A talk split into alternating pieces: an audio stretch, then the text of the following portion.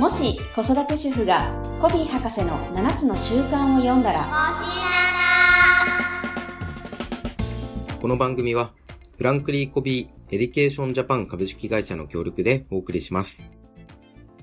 はい、今週もおちななの時間がやってまいりました。さつこさん、今日もよろしくお願いします。はい、よろしくお願いします。はい、えー、3週前から始まりました、主体性を育むシリーズということなんですが、先週少しだけ次回予告みたいな話をしていましたが、今日は想像力がテーマなんですか？そうですね、想像力を育むっていうのをテーマにしたいと思います。おーなるほど。これは子供の想像力を育むってなんか普段子育てで意識してる人ほとんどいないんじゃないかなって思うんです。そうですよ。ね。で、なんなら子供なんて想像力あるだろうって思ってる方多いかもしれないですよね。うん、ううんん、そうですよね。うん。もうすでに持ってそうだし、うん。まあ本当想像力豊かですもんね、子供って。うん。なんかそんな風に考えるんだ、みたいなことって、うん。うん結構見てて面白いことたくさんありますよね。はいはい。うん。それをさらに、こう、もっともっと主体性に活かすために使えるっていうことですか、そうですね。うんうん。ぜひそんなポイントもたくさん教えていただきたいなと思うんですが、はい。はい。もう一つ目のテーマがまさに聞きたいところなんですよね。うん。なぜ想像力なのか。はい。そうなんです。なぜ想像力なのか。いや、めちゃくちゃ気になります。やっぱり特にこれからの時代、はい。すごく実は重要視されてるのが想像力なんですようね。はい。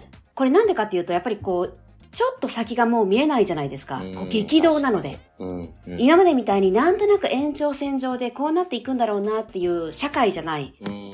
ので、やっぱりこの先を見通す力とか、はい。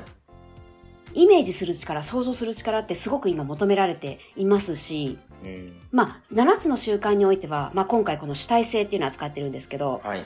主体性のこうフレームワークみたいなのがありましたよね。このスペースを取って、うん、うん。はい。その刺激と反応の間にスペースを取って、はい。そのスペースを取ってる間に、うんえ人間だけが与えられている4つの能力を使っていきましょうん。う。で、それで新しい反応を選択するうん。っっていうことが主体性はい。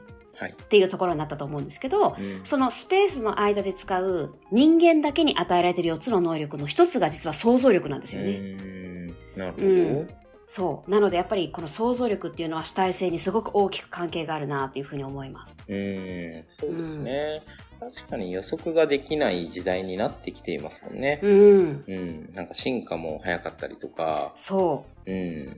なんかいろんなものがあっという間に変わって、それこそね、スマートフォンでさえ、まだ10年くらいなんですよね。う。ああ、そうなんですね。なんかもう随分使ってるようなそうなんですよね。感じするけど。もう当たり前のように、昔からあったかのように感じてうんいるけど、でもスマートフォン出た時代って、うんいやいや、そんなのいらないじゃんって、みんな言ってましたからね。うん。はい。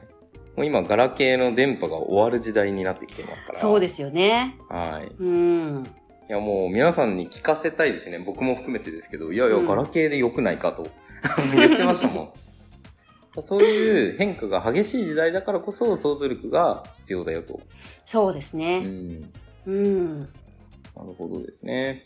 なんかそれをどうやって伸ばしていくかみたいなのって結構難しいイメージがどうしてもそうですよ持ってしまうんですけど。ね。そう。で、あの、冒頭にね、いや、子供なんて想像力あるだろうって、うんうん私も思ってたし、はい。皆さんそう思ってると思うんですけど、うん。実はね、意外とそうでもないんですって。あ、そうなんですか。そう。そうでもないらしいです。特にやっぱり最近の子供たちは、はい。うやっぱり想像力がかなりこう乏しいというか。っていうふうに言われてますね。なるほそう。なので、やっぱりちょっと意図的にここをサポートする必要があるかなっていうところで、まあ二つ目のテーマを、ど。うん、うん。あの、ポジティブに想像するサポートをするっていうところにさせてもらったんですけど、ちょっとこれ家庭でね、やってあげてほしいなっていうふうに思います。おーいいですね。うん。ど、どんなことをしてったらいいんですか？これ、あの、一番いいのは、はい。もしもシリーズ。なんですよね。そうそう。もしこうだったらどうする？みたいな。なるほど。うん。なんかね、お家での会話ってどうしてもなんだろう、こう、家を運営するというか、確認事項が多いと思うんですけど、はい、はい。確認もしくは指示命令系が、うん。家庭でのね、コミュニケーションは多いかと思うんですけど、ちょっとこう、遊びながらというか、子供たちとこう、リラックスする時間の中で、うん。楽しみながら、もしこうだったらどうするっていう会話で楽しんでほしいなって。思います。まあ、まさに想像する質問を投げかけるってことですよね。そうです、そうです。ううんん。例えばね、でもこれ、はい多分よくあると思うんですけど、あの、宝くじを買うご家庭って結構あるかなって思いますよね。はい。で、はい。宝くじ買ったら絶対やるこのもしもシリーズありますよね。はい。もし当たったらどうするってやつ。あれですね。誰もがしたことある。そうそうそう。で、あれもね、もう楽しんでしまったらいいと思ってて、うん、うん。3億円当たったらどうする？おー。みたいな。はい、はい。うん。で、結構やっぱワクワクするじゃないですか。そうですね。そんなこと急に言われてもとか言いながらね。はい、はい。なるほど。うん。なんかそれで、もし現実的な答えが返ってきてしまっても、うん。いやいや、もっとなんか無制限に考えてみてっていうのをそうそう。投げかけてほしいですよね。そうそう。いや、3億だよ。みたいな。うんうん300円じゃないよ。はい。みたいなねはいですね。でもこ、れ、あの、実際に私、ちょっといろんな子供たちに聞いてみたことあるんですけど、うんうん、びっくりするぐらい出てこないんですよ。ええー、そうなんですか。うん、もうね、べ出てこなくてびっくりします。へえ。あの。ね、出てきてもね、自転車とか。おお、3億の。純金ですかね。それもなんか夢のある自転車じゃなくて、うんもう単純に移動手段として自転車がなくて困っているという事実をもとに、自転車が欲しいですっていう感じ。なので、想像して出てきたっていうよりは、あの、困っているから出てきたっていう感じなんですよね。なるほど。そ絞り出した感じですねう。。そうそうそうなんですよ。だからね、ワクワク想像じゃないですよね。確かに。なんかいくらでも想像しちゃうけどな。ねえ、そうですよね。そう。でもやっぱ子供たちもこんなこと聞かれたことないから、うーん。えー、困りますっていう結構テンションなんですよ、最初。えー、そういうこともあるんですね。うん。あと逆にね、じゃあ、一年学校が休みになったら何したい？おー。世界中どこでも行けるとしたらどこ行きたいって言っても、うん、うん、うん。いやいや、ご近所で、みたいな。へー。そうなんだ。うん。結構衝撃ですね。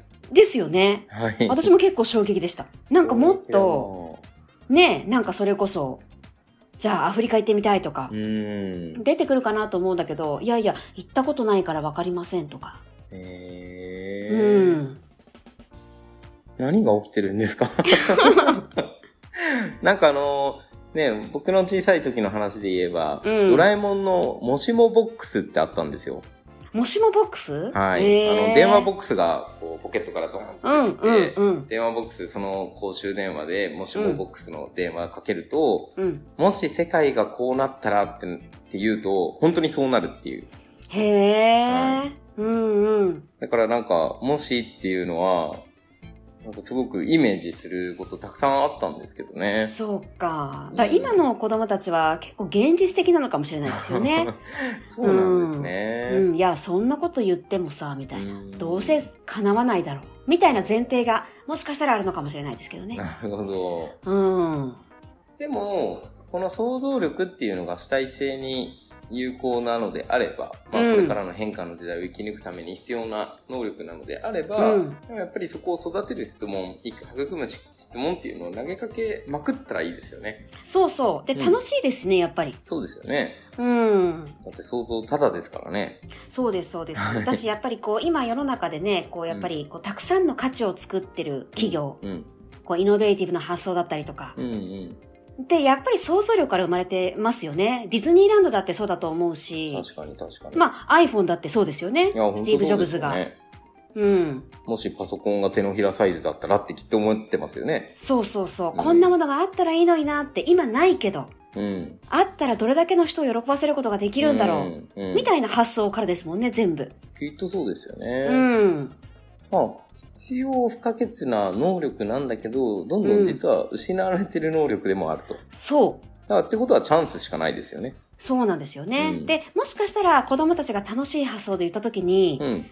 お家とか学校でもうはいあなたそんなことはいいから勉強しなさいとか、もしかしたら。らやってしまってることもあるかもしれないですよね。なるほど。うん。学校なんかもあるかもしれません。もしかしたら。そうですね。うん。そんなことより地に足つけて算数をやれとか。そうか。逆に勉強できなかった人たちが、うんなん。か社会に出てから活躍するのって、うん。なんかあるあるだったりするじゃないですか。うんうん。もちろん勉強できてた人が社会でも活躍すればあるんですけど、うん。やっぱり人と違うことっていうのが実は社会に出てから生きるっていうことは結構あるんじゃないかなって僕自身いろんなところで見てて思いますけどね。なんか僕、研修の講師をしていてよく思うんですけど、昔って小さい頃って人と違うことに悩むじゃないですか。うん。でも社会に出て結構多くの大人が人と同じことに悩んだりもするんですよね。なるほど。うん。うん。すごい不思議だなと思って、人と違ってた、昔いじめられてたとか、昔ちょっとやんちゃしてたとか、うん。あの、そういう人が社会に出て結構活躍してるんですよ。人と違うから。そうですよね。でもだからこそ価値が作れるんですもんね。そうなんです、そうなうんです。ん。だって、想像力がない、現実的な人が人と同じなのであれば、うん。もう想像力しかないというか、しかなかった人たちが、うん。やっぱり、うん、ちょっとある意味、たかが外れてる感じでうんうんうん。活躍していくというか、うん。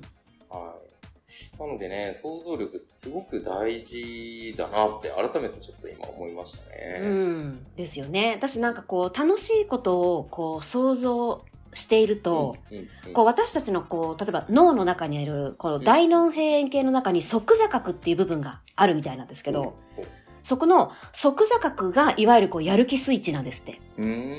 で、楽しいことを想像してると、その側座角がね、どんどん活性化してきうて、で、それを続けていると、はい。すごくポジティブで前向きな性格になっていくんですって。だからすごくなんかいいことだらけなんですよね。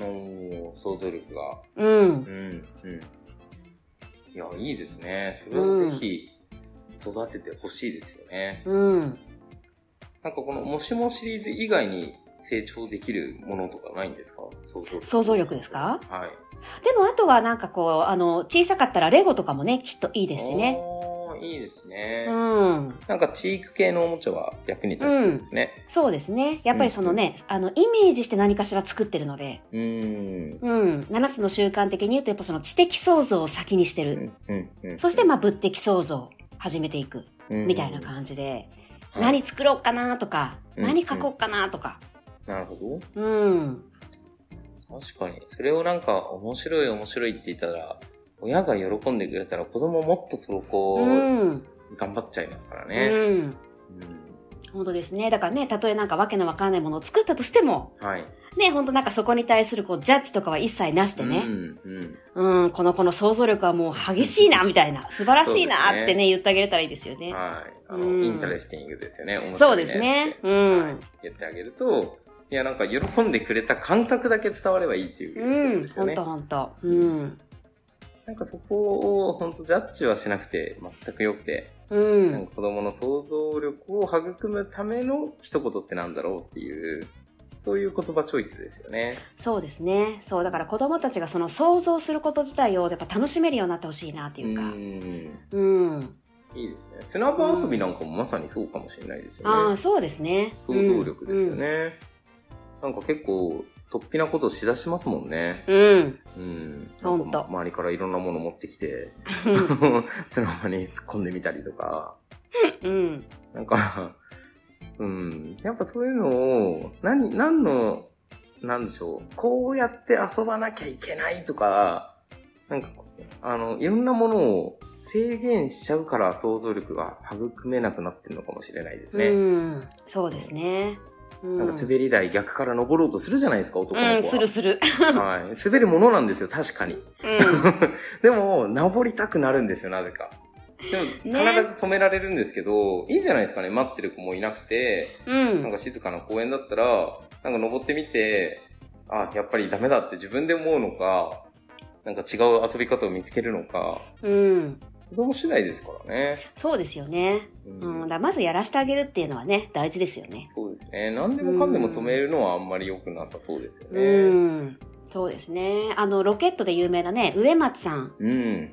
ね、テッドの講演とかもされてますけど、植松さんもなんかすごく言ってますもんね。その子供に、その諦めさせることが多すぎるみたいな。ん。無理無理って散々僕も言われてきて、っていう話をね、よくしてくださいますけど。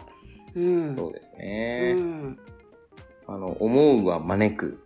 植松って調べると必ず出てくると思いますので、うん。もうめちゃくちゃ勇気をもらえる、決して話が上手な方ではないんですけど、うん。心には響く、うあのん。エピソードなので、ぜひ聞いていただきたいなとも思いますね。そうですよね。でもまさにね、上松さんもすごい想像力を発揮して今ね、ロケットを作っていて、でも今成功されてますしね。確かに。ういん。や、まさにそうですよね。民間企業が宇宙ロケットを作うるっん。て、うん。みんな、いやいや、無理でしょって みんな言うじゃないですか、絶対。うん。ほんと。でも、その思いが人を、仲間を集めたりとか、うん。ね、どんどんどんどん、こう、結果発展につながっているっていうところ、うんまあ、。そういうのって想像力大事だなって思いますよね。そうですね、本当、まあだから今のお話聞いても思うのは、やっぱりその不可能を可能にしていくのってうん想像力なんだなってうん思いますね。いや、もう全部そうです。バッグのない掃除機のダイソンもそうですからね。そっか。はい。うんダイソン、紙袋なくなったらいいのにっていうふうに思って、そうか、そうか。15年間で5127回も失敗したんですよ。へえ、ダイソンですか、はい。すご工場で奥さんは働きに行って、うん。仲間からあいつは大丈夫かもうバカなんじゃないかって、う んずっと後ろ指さされてた企業が、まあ今や何十億ドルの企業に成長してるわけですからね。うん。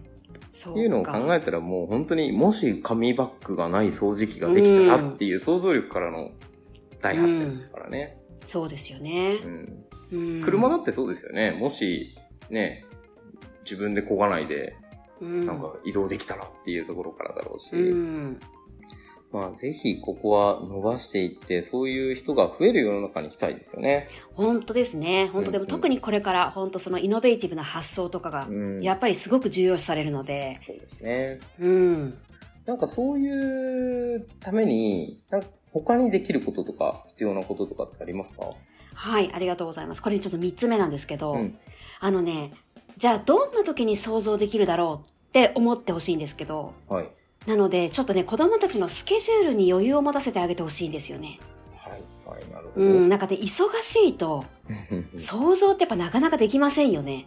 確かに。現実に潰される感じですね。そう、なんかこう追われるようにう、ん。はい、帰ってきました。うん。うん。ねえ、はい、塾行きます。お風呂入ります。ご飯食べます。はい、宿題やります。はい、寝る時間です。みたいな感じで、結構皆さん忙しいんですよね、子供たちって。うん。ねみたいですよね。そう。だからね、ぼーっとする時間って多分あんまりないと思いまうす。ん。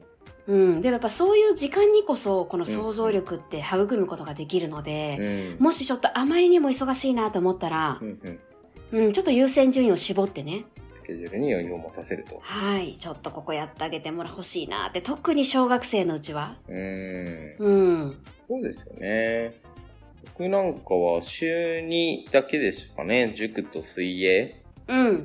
で、あとはもう毎日遊んでましたね、自転車で。もうなんか、どこまで行けるんだろうってまさに想像力で、こう行きしか考えてなくて帰ること考えてなかったんですよ。うん。行き過ぎちゃって帰れなくなったっていう事件が起きたことあるんですけど。はいありがちですね、でもね。あるあるだとは思うんですけど、まあでもそんなね、公衆電話で自分の家の電話番号くらい覚えてるので、うん。電話して今どこどこだって言ったら、ドン引きされて、どうやって帰ろうっていう相談をして、うんまあ本当に困ったらそういうふうに連絡しますからね。そうそはい。う。うん。頼りのないのは良い知らせっていうことで、うん。はい。なんかね、警察から電話かかってきたらちょっと心配し、初めてしましょうって感じで、それまでは無事でどっかで何かやってんだろうなっていう、うん。そんな感覚ですよね。そうですうね。ん。うん。そこでもね、なんかアプリで今子供がどこにいるか管理して心配して、まで行っちゃうとちょっとやりすぎかなとそうも思いますね。よまあでも、あ、今ね、あるんですけどね、そういうのもね。はい。なかなかね。うん。うん。使いようですよね。そうですね。そう、でもあんまりやっぱり管理されることになれるのも、やっぱり主体性っていうところから考えるとね、そうですよね。あんまり良くないし、管理できてしまうともう私たちも感情のコントロールが効かなくなっちゃうと思うのでそ。うですよね。違う、うんいつもと違うところにいたら、それは心配になる。そう、心配になっちゃうから。知らなかったらね、心配もできない。そうそうそうそはう。うん。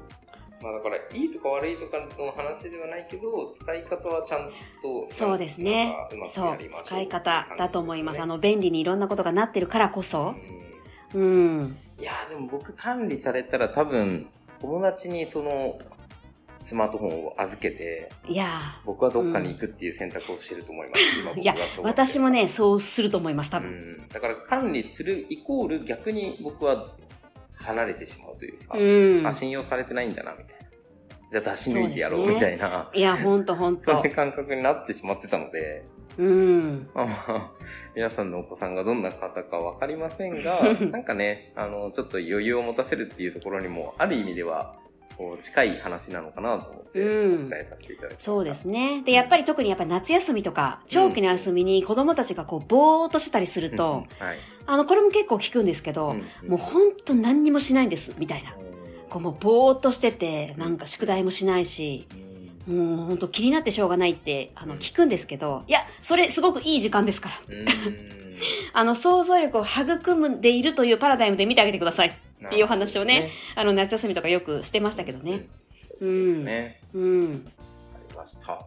想像力っていうところのテーマ、あの、ぜひ今日のまとめをお願いしてよろしいですか？はい、ありがとうございます。やはりこう、これからの時代は、先が見えないからこそ、豊かな想像力で未来を作っていくっていうことが、あの、とても重要視されていくっていう中で、じゃあ、どうやってサポートしたらいいのかっていうところで、今日はあの、もしもシリーズ、もしも質問はい。で楽しく想像するっていうところをサポートしてあげてほしいなっていうところと、まあ、それが叶うようなスケジューリング、うん。予定を組んであげてほしいなっていうところをうん今日お伝えしました。